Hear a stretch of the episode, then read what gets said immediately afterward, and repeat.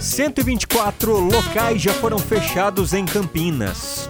A Prefeitura de Campinas divulgou o balanço atualizado com o número total das fiscalizações realizadas desde o início do toque de recolher.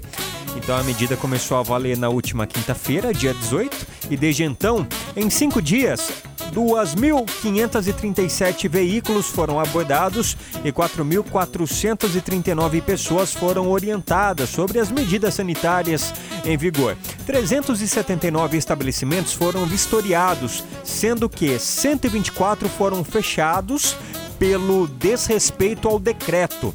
E dentre eles estão comércios e serviços essenciais que não respeitavam o, o protocolo sanitário e não essenciais que estavam abertos.